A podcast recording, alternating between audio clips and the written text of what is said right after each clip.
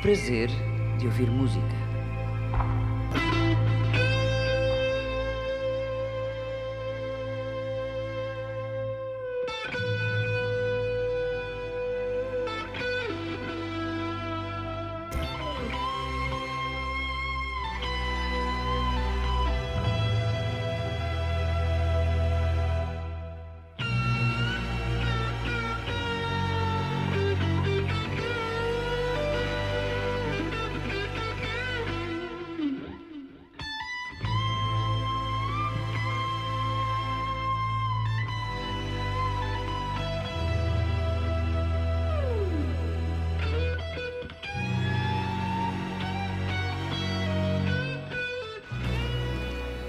A emissão de hoje do Prazer de Ouvir Música vai ser dedicada apenas a três bandas.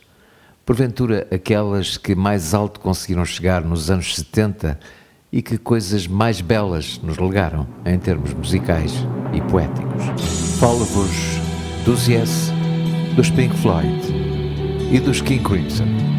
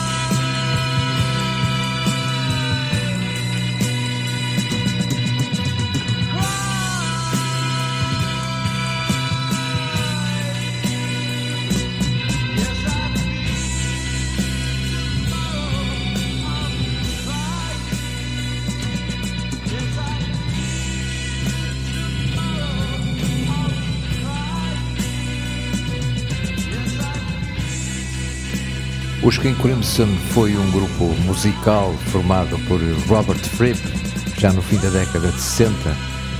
Fripp que emprestou um estilo muito característico a esta banda de rock progressivo, com uma sonoridade que passou por muitas outras linhas musicais, tipo jazz, a música erudita, a new wave, o heavy metal, o folk e até a música uh, eletrónica.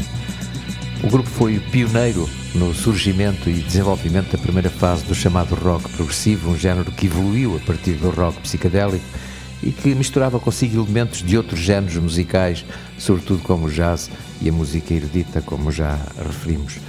Foi uma banda que influenciou várias outras gerações de bandas de rock progressivo, psicadélico e também muitos músicos alternativos de metal, hardcore e música experimental.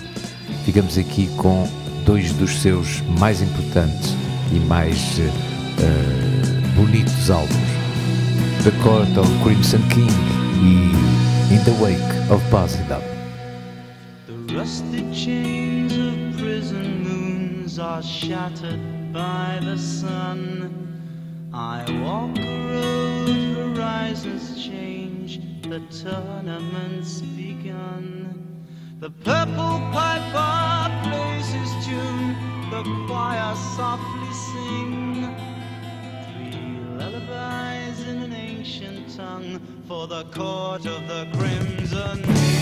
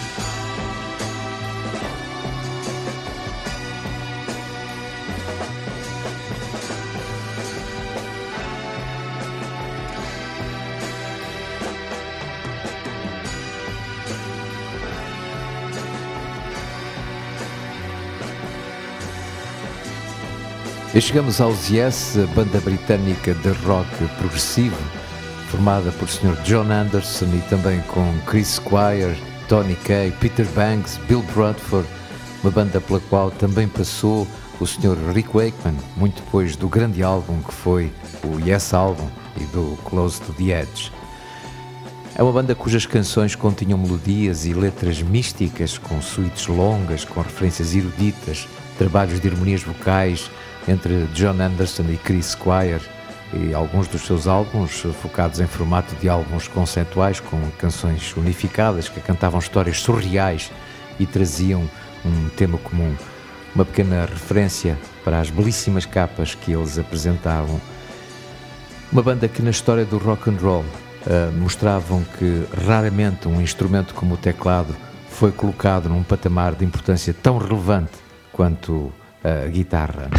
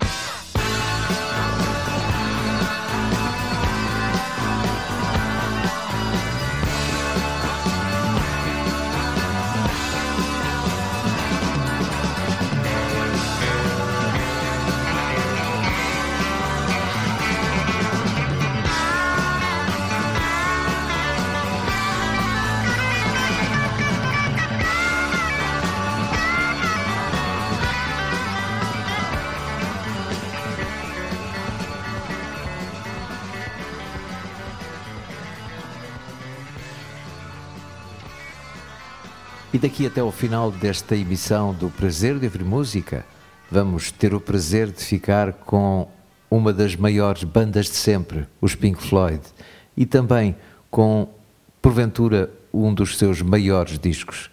Uma banda britânica que, como já vos referi, nasceu em 65, ganhou inúmeros seguidores ah, ao nível do rock psicadélico, porque se destacavam pelas suas composições longas, pela sua experimentação sonora, pelas letras filosóficas e pelas apresentações ao vivo bem criativas, o que levou de facto a tornarem-se uma das bandas mais queridas, mais seguidas e mais ouvidas desde sempre na história da música rock, os Pink Floyd.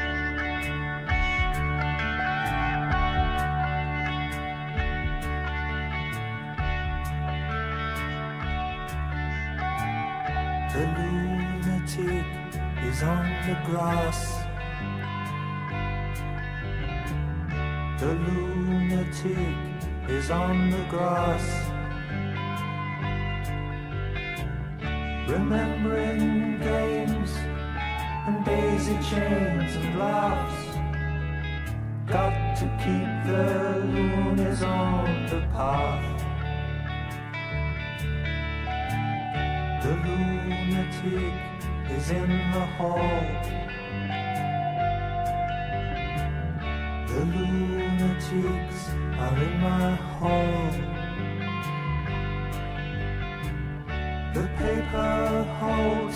Folded faces to the floor.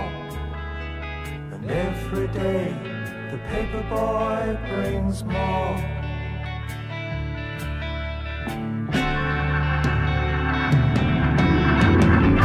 And if the dam breaks open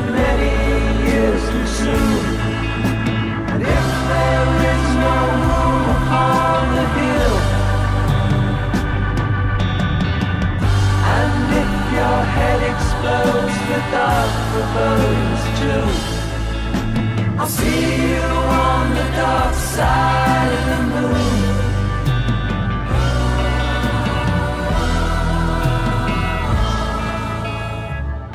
The lunatic is in my head. the lunatic is in my head. You raise the blade, you make the change. You rearrange me till I'm sane. You lock the door, throw away the key. There's someone in my head, but it's not me.